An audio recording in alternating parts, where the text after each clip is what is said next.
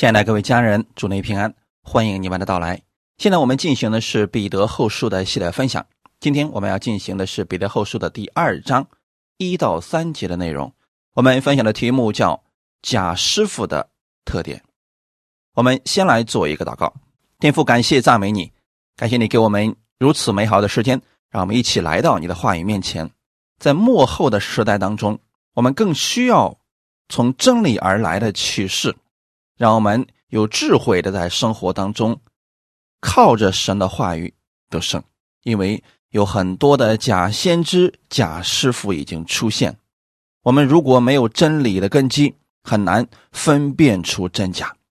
你透过这样的分享，让我们每一个弟兄姊妹，我们信得明白，活得正确。感谢赞美主，借着这样的时间，让圣灵在我们每一个人心里边更新我们，带领我们。让我们充满从神而来的力量，把下面的时间交给圣灵，你亲自帮助我们，使我们所有的人都有所得着。奉主耶稣的名祷告，阿门。彼得后书第二章一到三节：从前在百姓中有假先知起来，将来在你们中间也必有假师傅，私自引进陷害人的异端。连买他们的主，他们也不承认，自取速速的灭亡，将有许多人随从他们邪淫的行为，便叫真道因他们的缘故被毁谤。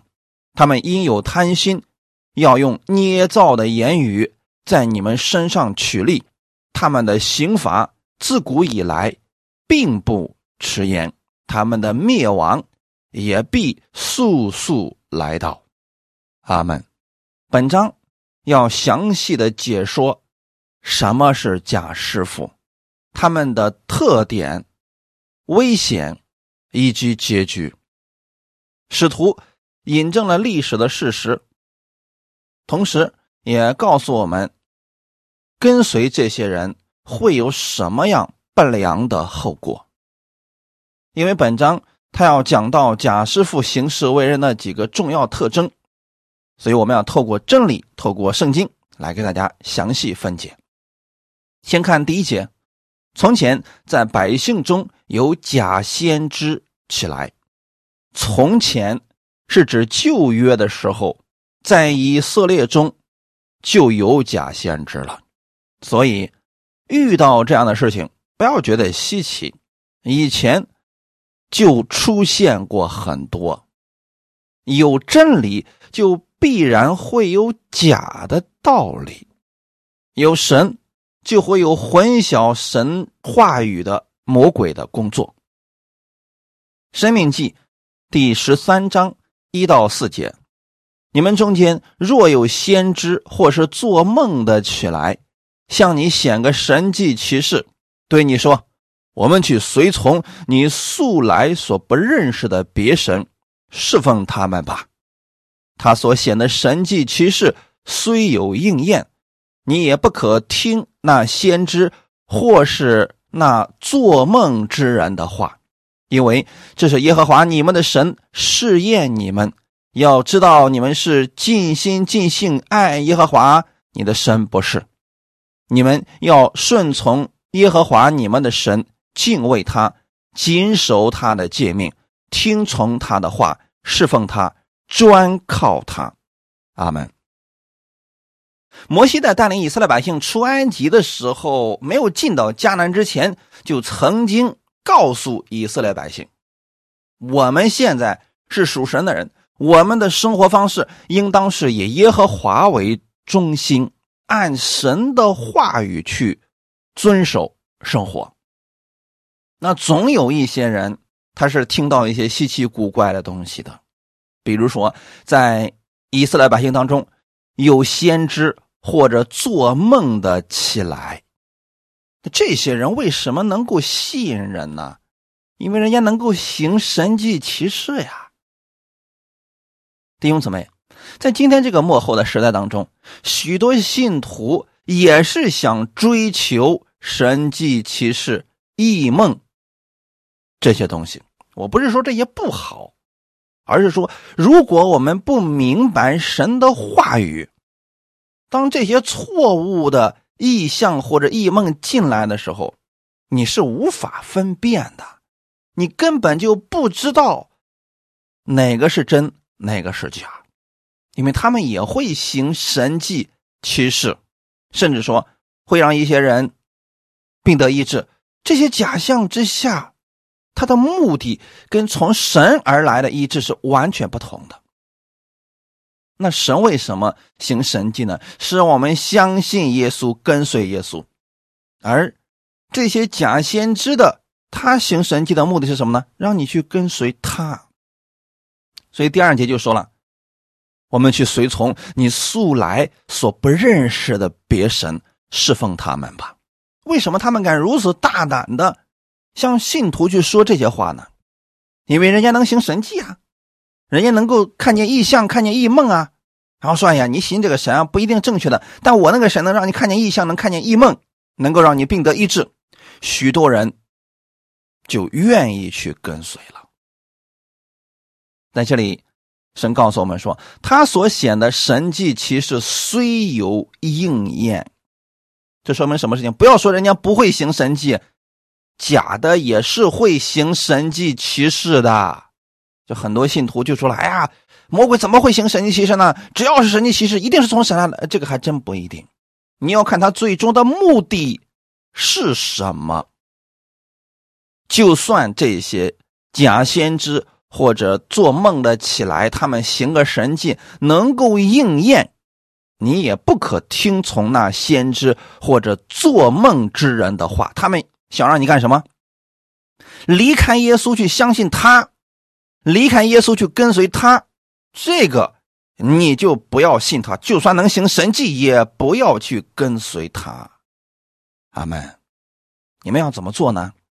在这里，神也告诉以色列百姓，你们要顺从耶和华你的神，敬畏他。谨守他的诫命，听从他的话，弟兄姊妹，所以说这个目的我们一定要搞清楚的呀。如果没有分辨力，不搞清楚人家的最终目的，你是会上当的呀。你比如说，小孩子没有分辨力啊，那一个坏人给他一颗糖，他就跟人家走了。那给他糖的目的是什么呢？不是真的爱他才给他的，而是为了哄骗他。所以弟兄姊妹，能行神迹奇事的，你要看他最终的目的是为了什么。许多的假先知行了神迹之后，就会夸自己多么的厉害，让你去跟随他，相信他的话，从而否认耶稣，否认圣经。这个你们一定要分辨清楚了。神是希望我们听从他，侍奉他，专靠他。阿门。以色列百姓后来真的是听了假先知的话，跟着他们走了，被诱惑离开真神，结局很惨呀。神把这些事情写在圣经上，是不希望我们走这条错误的路啊。那在列王时代，以色列百姓屡次听从假先知的话，结果呢，损失严重啊。在先知时代，也有许多假先知兴起来，百姓们乐意去跟随他们，甚至说跟着这些人去敬拜假神。那为什么百姓们会如此的愚钝去跟随这些人呢？就因为这些人能行神迹，能够解决他们当下的问题，立刻解决。这点上好像真神做不到了，所以百姓们开始不相信，开始怀疑了。这是以前已经发生过的事情。那将来呢？将来在你们中间也必有假师傅。从前怎么样，在以色列人中有假先知兴起，将来就以后啊，在信徒之间也一定会有假师傅出现。那从前这些假先知是凭着自己的意思行神迹笼络信徒、欺骗信徒跟随他。以后的假师傅也是如此肆意曲解神的话语，让人去跟随他。旧约的以色列人是神的选民，新约的基督徒也是神的百姓，他们都遇到了共同的仇敌，就是魔鬼。这些假师傅也好，假先知也好，他们都是魔鬼的工具，在神的百姓。行走天路之上，设下了重重障碍。根据彼得的教训，我们可以很清楚的知道，末世的时候，教会当中确实会出现各式各样的异端。这个不是什么稀奇的事情，因为人只要有私心。只要不是以基督为中心，很容易进入异端的圈套之中。令人难以分辨的就是教会当中的异端。那这些异端有什么特点呢？私自引进陷害人的异端，假先知、假师傅是凭着私意解说神的话语。给人带来的不是生命，而是灭亡，这是害人的一端。所以弟兄姊妹切记，一端是害人的，不是供应人、帮助人、造就人的，而真理给人带来的是造就，是平安。这些假师傅曲解圣经，为自己所用，所以他的目的是非常。明确的，我们不要看他现在说的是不是正确，你要透过他所说的，你看看他最终的目的是为了什么。你比如说，有些人说喝牛肉汤得永生，他为什么这么说呢？虽然他所说的很有道理，虽然这个人也能行神迹，但他为什么要说出这样的话呢？这明显已经。违背圣经了？可有很多很多信徒他不了解呀，他以为哎人家能行神迹，有爱心，所以人家说这个我们就信呗啊！喝牛肉汤得永生，为什么呢？原来这个人是卖牛肉汤的。那么还有一些假师傅呢，他说不归到他的名下，就不在圣灵的流中。为什么要这么说呢？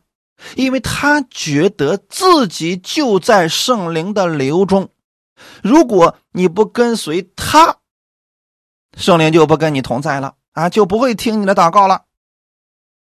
这说明了什么呢？他想让人听他的话，跟随他，从而排斥别人，造成纷争。如果信徒没有。真理的根基确实会被他所牢笼的，因为人家说的话很有道理，人家也能行神迹，能够给你引用各式各样的道理，让你心服口服的。还有一些人说，只有他是最纯正的。那能这么说的原因是什么呢？自夸呀。他为什么夸自己呢？想让人。跟随他，恭维他，尊敬他。实际上，这就是抢夺了基督的荣耀。我们要知道，真正纯正的道理是从耶稣而来的，他不是从某个牧师而来的。圣经上说了，律法是借着摩西传的，就是摩西如此厉害的一个人物，不是他写出的律法，而。律法是神写的，借着他传出来而已。我们听的是什么？是传福音的人。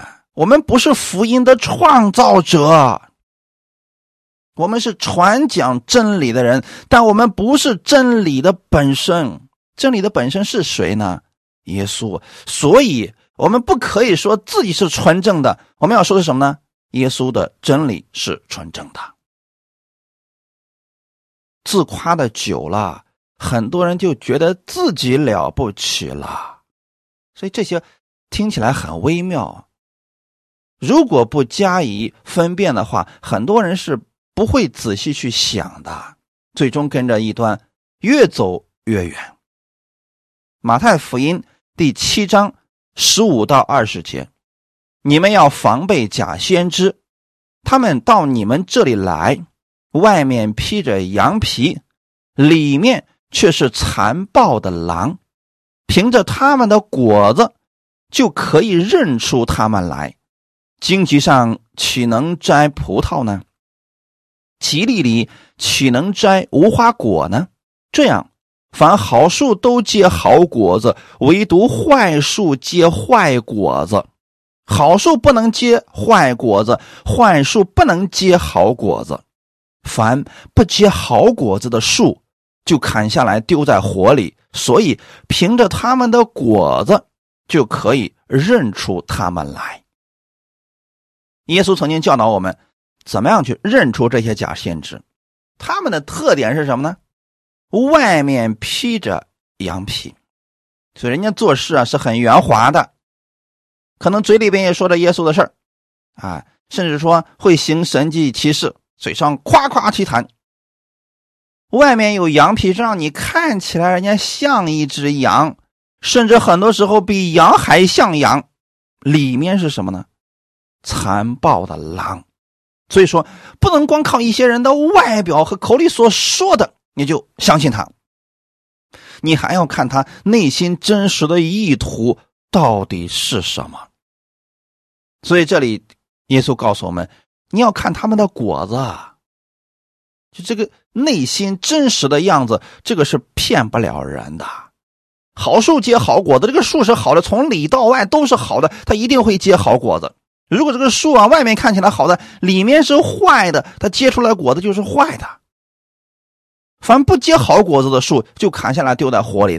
这里的意思是，假先知无论他伪装的有多好，但他始终是假的。他不会结出好果子，他最终的本质是会显明出来的。那神是要把他们丢在火里的。对于我们信徒来讲呢，要凭着他们的果子就可以认出他们来。阿门。那下面就彼得详细的说明了贾师傅的几个特点。连买他们的主，他们也不承认，自取速速的灭亡。贾师傅他们出现，并不是以与真道完全相违背的形式出现，他们很圆滑的，表面上口称耶稣为主，表面上顺着真理的路。行走，实际上这些都是伪装的，用各种仁义的道理混淆真道，使教会失去见证。那有两个特点，是异端的标准特点。第一，否认圣经。提摩太后书第三章十六到十七节。圣经都是神所漠视的，与教训、督责、使人归正、教导人学艺，都是有益的，叫属神的人得以完全，预备行各样的善事。在这里已经给我们说的很清楚了，圣经都是神所漠视的。今天我们手里拿着圣经，那都是神所漠视的。无论是任何人想挑战这个权威，否认圣经，就是说啊，那卷书不应该存在，那是魔鬼的书信，或者说，哎，我又发现了一个小书卷，应该也列在圣经当中，增添或者减少的都是异端啊。这一点只要出现了，不要再跟随，千万要记得远离这样的人。圣经已经是完备的了。我们所需要的一切，现在的圣经已经给我们指明了方向了。教导人学艺，使属神的人得以完全，预备行各样的善事。如果你把哪一卷书给去掉了，可能人就无法行善事了；如果你加上的某卷书，可能就会使人败坏堕落了。所以说，否认圣经就是异端的标准特点。第二个特点，否认耶稣是主。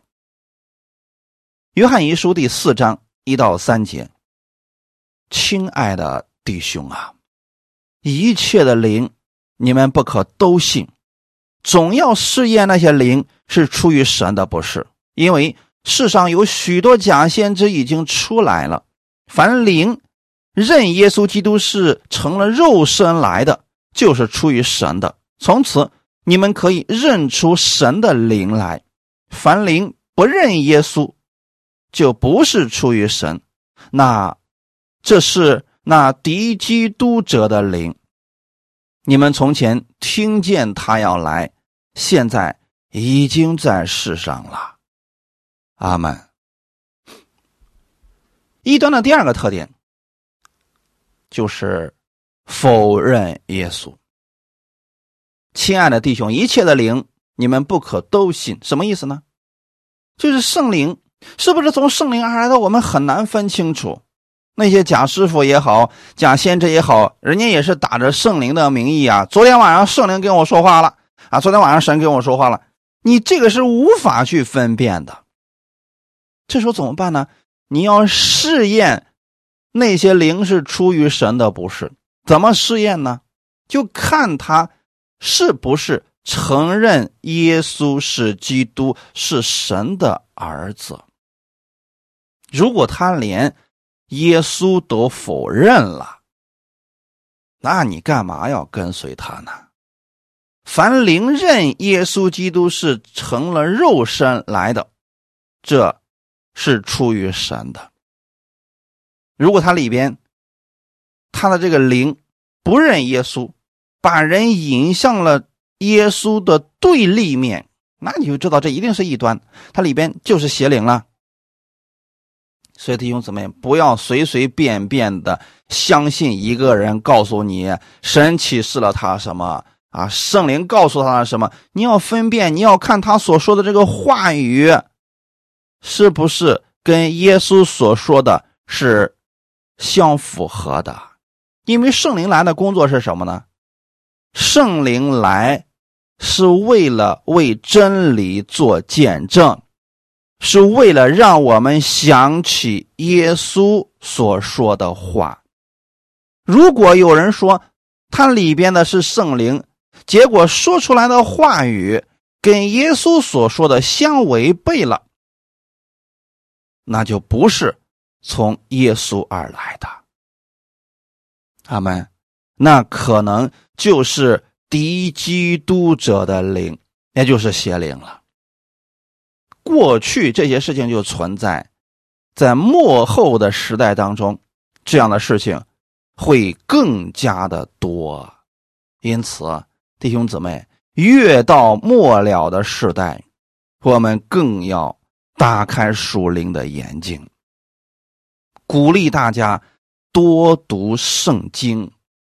我们要有基本的分辨力，就必须把神的话语。先装在心里边你如果都从来不读圣经，圣灵如何启示你真假呀？你就没有真的在心中啊？怎么能够分辨出来呢？现今的时代，网络上各式各样的讲道，各种稀奇古怪的讲道到处都是，只要你愿意找就能找着。那怎么办呢？你怎么能分辨出来那是真的还是假的呢？听起来都好像是有道理的，异端说起来其实是更有道理。要要说的让你心服口服的去跟随他，没有两把刷子，人家能当异端吗？是不是？就像魔鬼起初的时候哄骗夏娃是一样的，人家说的多有道理呀！如果没有道理，夏娃怎么能够上当受骗呢？你看街上那些骗子说的多么的。有道理啊，让你心甘乐意的去把钱交给人家，这都是骗术啊！所以弟兄姊妹，我们不要自己觉得有道理的就跟随，你要有圣经的真理作为对错的依据。看看今天彼得告诉我们的，连买他们的主。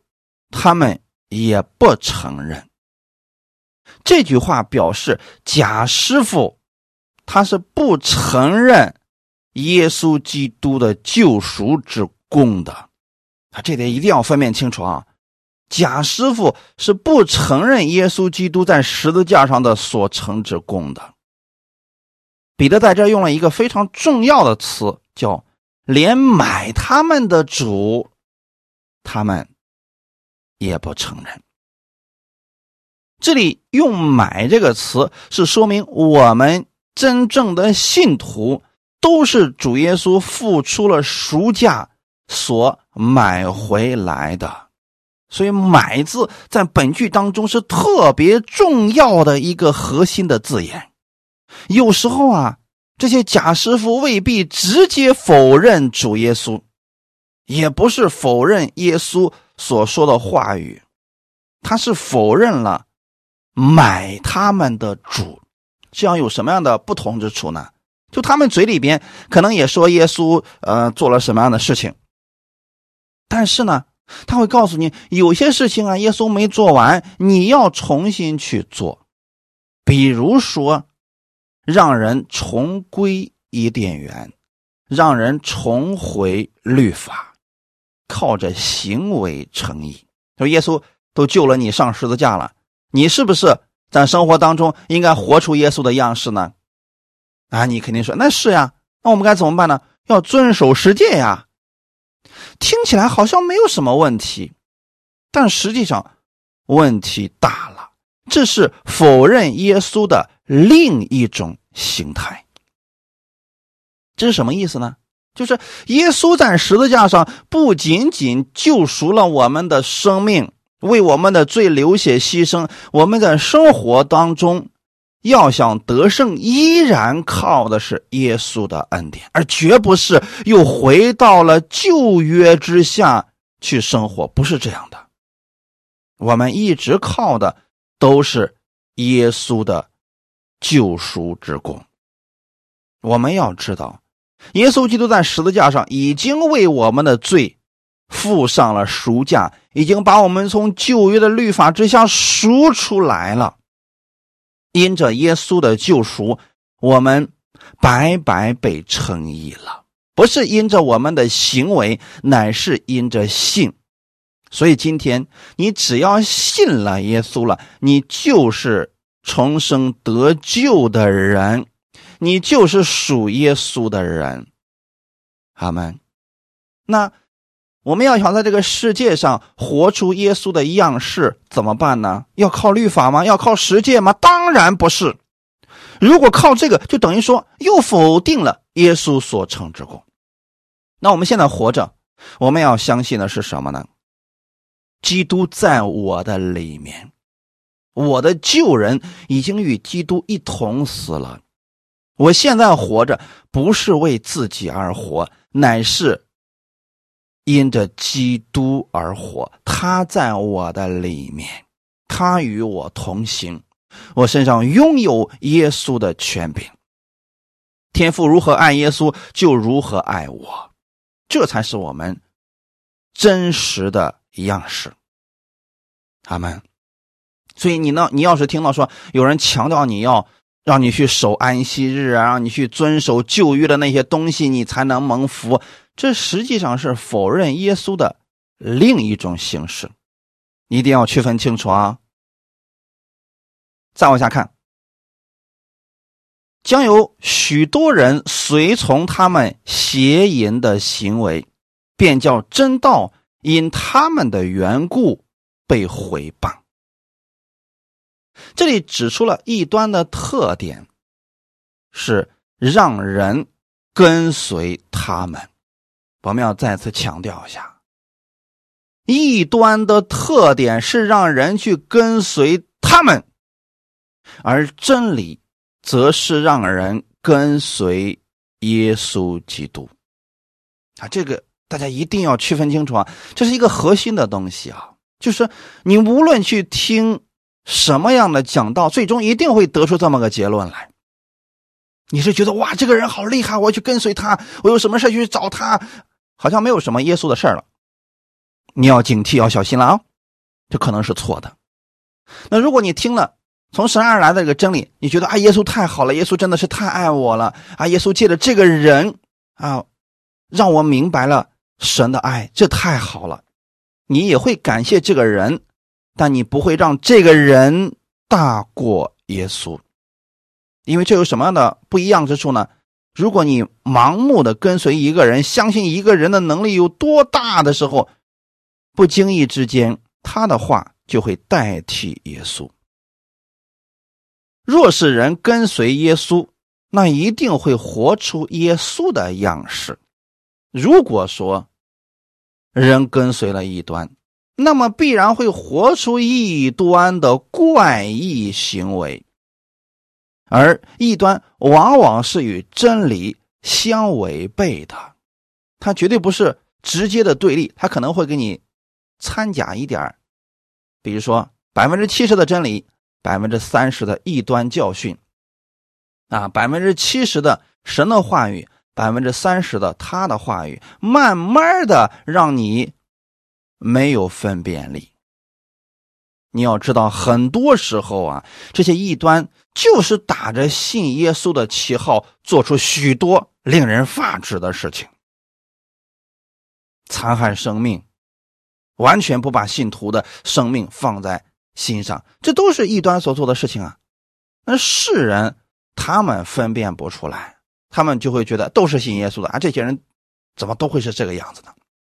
如此啊，真道就因着这些异端被毁谤了。你说在教会当中有没有这样的害群之马呢？有，他们为了自己的利益不惜牺牲教会的名誉，他们为了自己能够战胜对手不惜。去损害教会的利益，这些人心中其实都是自私的。我们从真理的角度来看，正确的信带出正确的行为。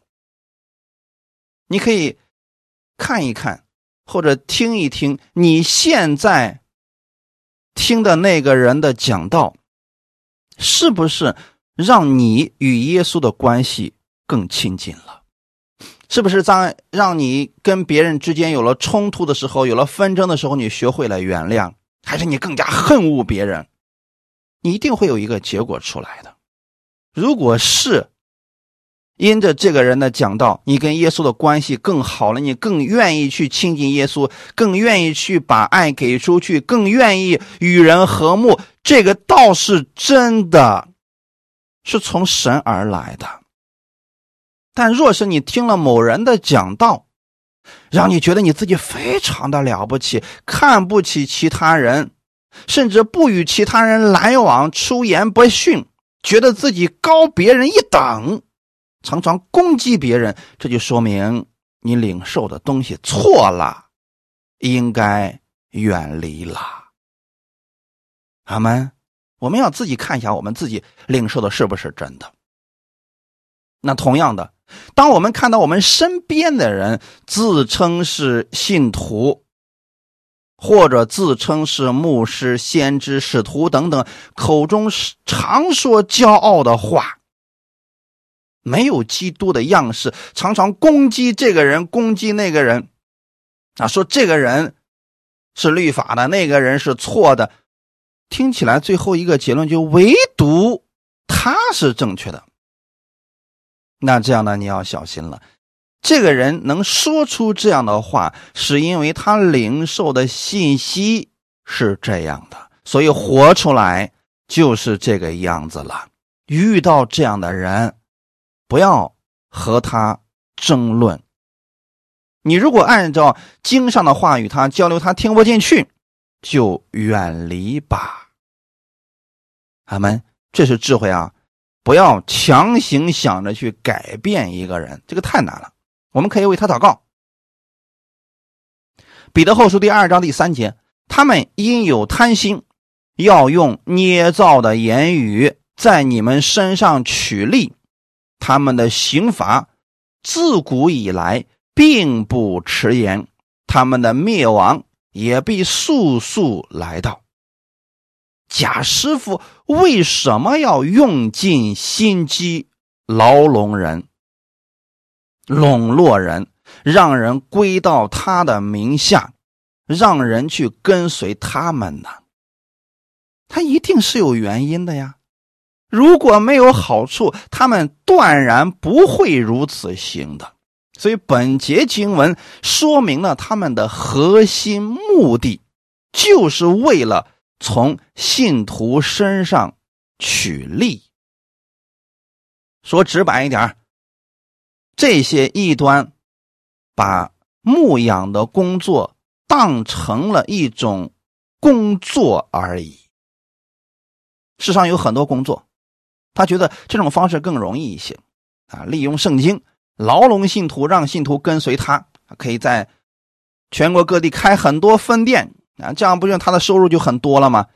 最终的目的是为了从信徒身上取利益，这一点大家牢牢的记住了，所有的一端都不会离开这个核心目的，要不然。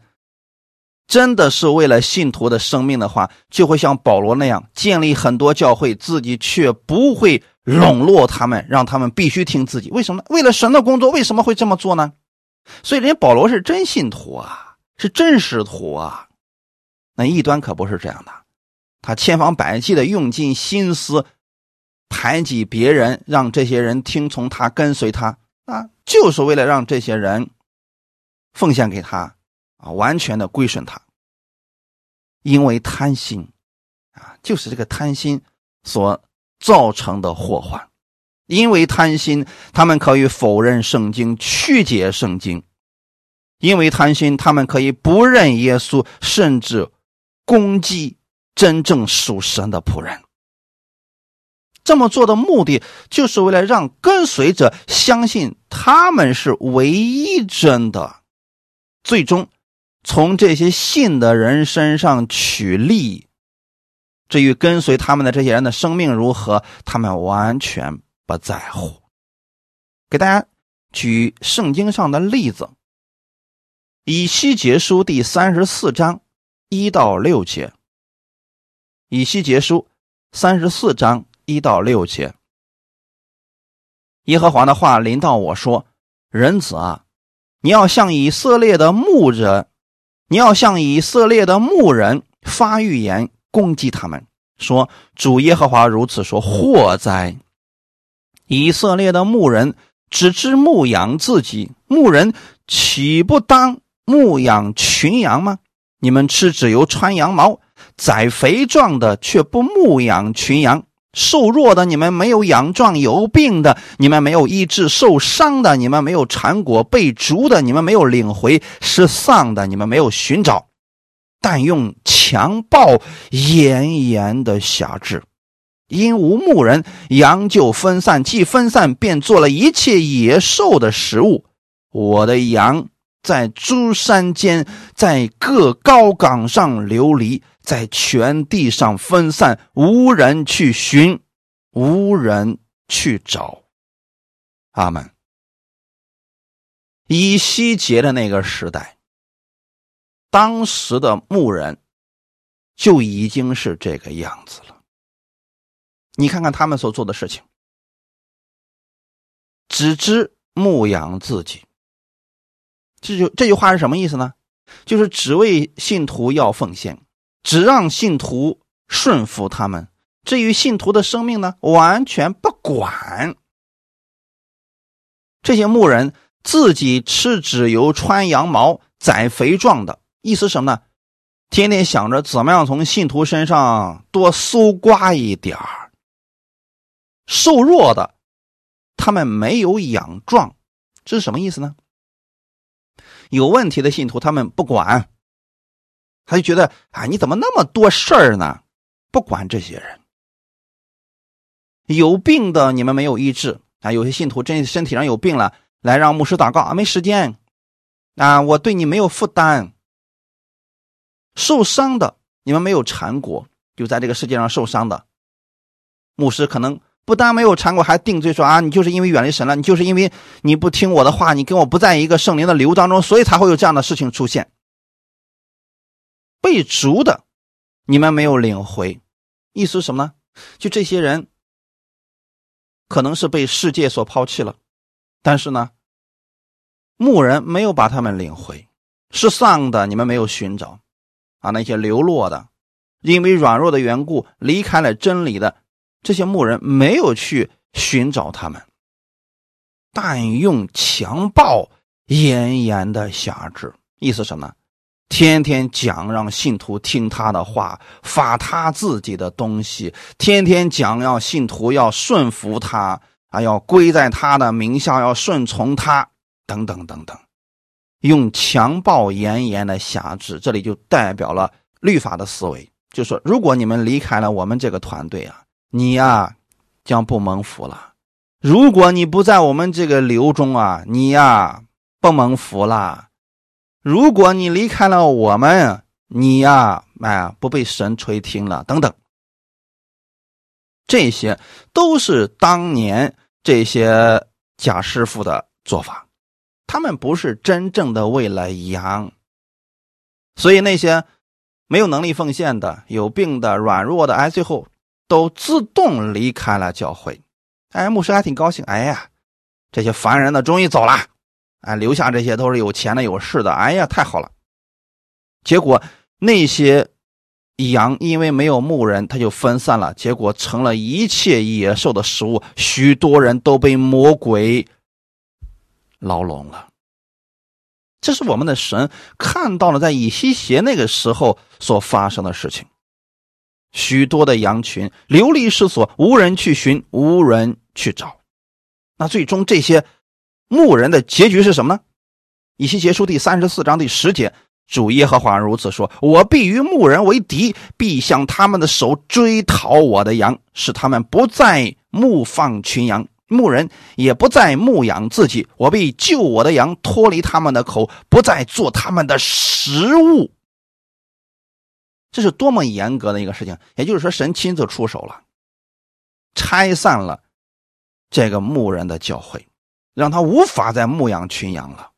这是神的手出现了，使他无法再牧养自己了。所以，弟兄姊妹，当我们看到啊这些不平的事情发生了，比如说某个牧人啊，这个只喜欢教会当中那些有钱有势的，对这个有病的、软弱的、失丧的根本不在乎，那么有一天神会出手的。信徒祷告给神就可以了，但你不要自己去申冤，那样不一定会有好的结果。我们向神祷告，神会出手，使他不再牧羊群羊，也无法再从羊的身上割羊毛了。神会救他的羊脱离这些人的口，不再做他们的食物。这个教会会被可能会被分散，这些羊会到别的地方去，去寻找真正的。爱他们的牧者，这就是神所做的事情啊！阿门。所以弟兄姊妹，在以西结时代所发生的事情，在末后的时代将会有很多。贾师傅不是服侍主耶稣，而是服侍自己的杜甫，用花言巧语诱惑那些老实人的心。贾师傅的教训表面上听起来头头是道，实则刻意歪曲圣经真理，以仁义代替神意。贾师傅只看眼前的利益，不见自己结局的亏损。真正的信徒宁愿自己吃亏，也要持守真理。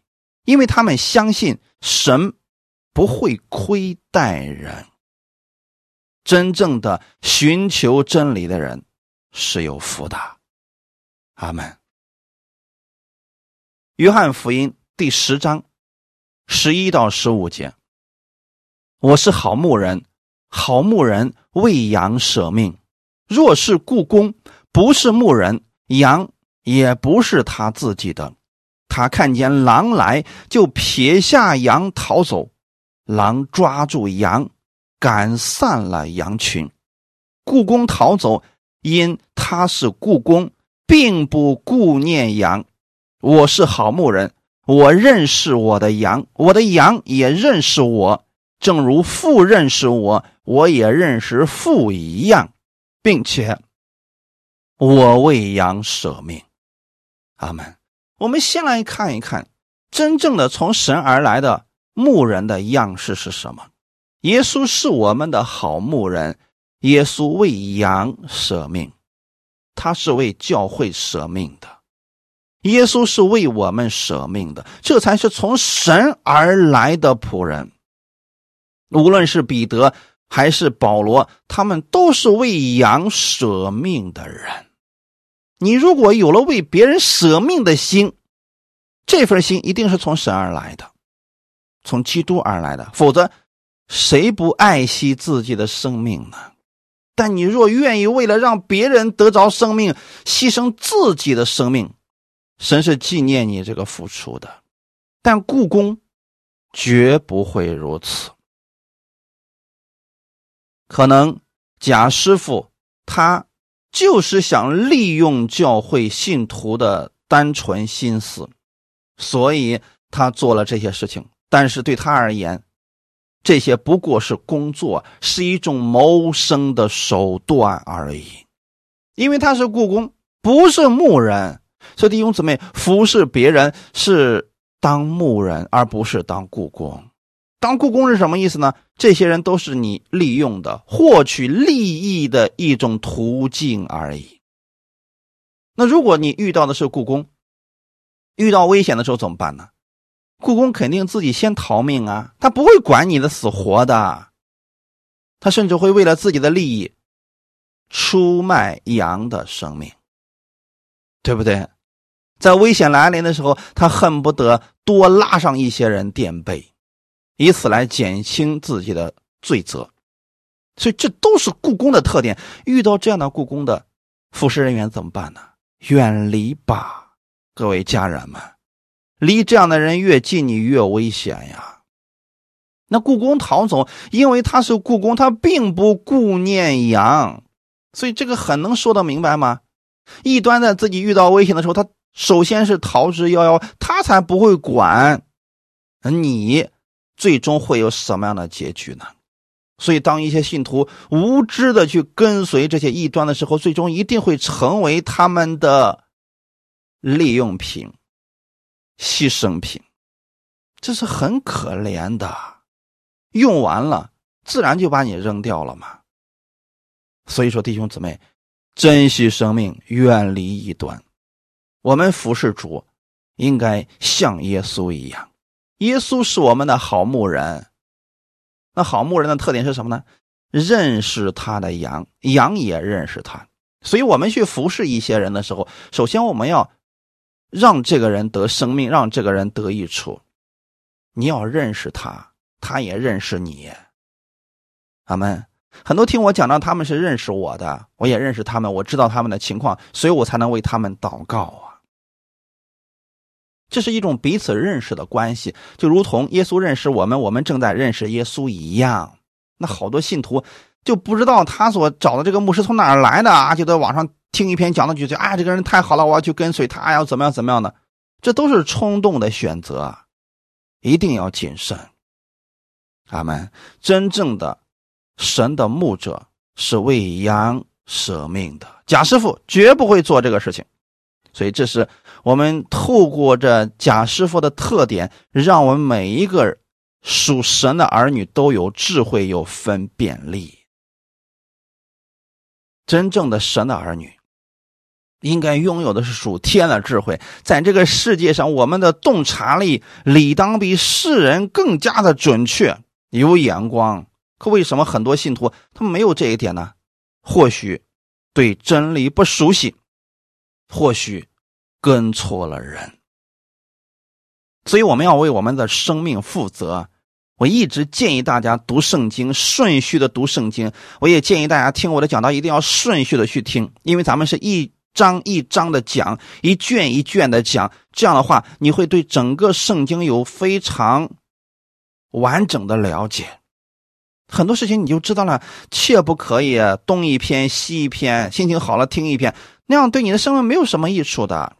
一定要顺序的来收听，像这样的真理，你存在了心里，你就明白生活当中如何去分辨这些假师傅了。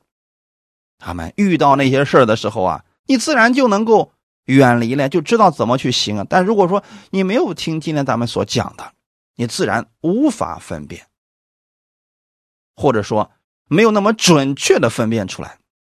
你总不能每次都受伤之后。才发现，哎呀，那个是个错的，这要受损多少呀？很多事情是因为我们已经知道了，所以我把这个事情告诉给大家，是不希望大家再走这样的弯路，再不要掉进坑里去了。我们在基督的平安当中、喜乐当中、智慧当中生活，多好呀！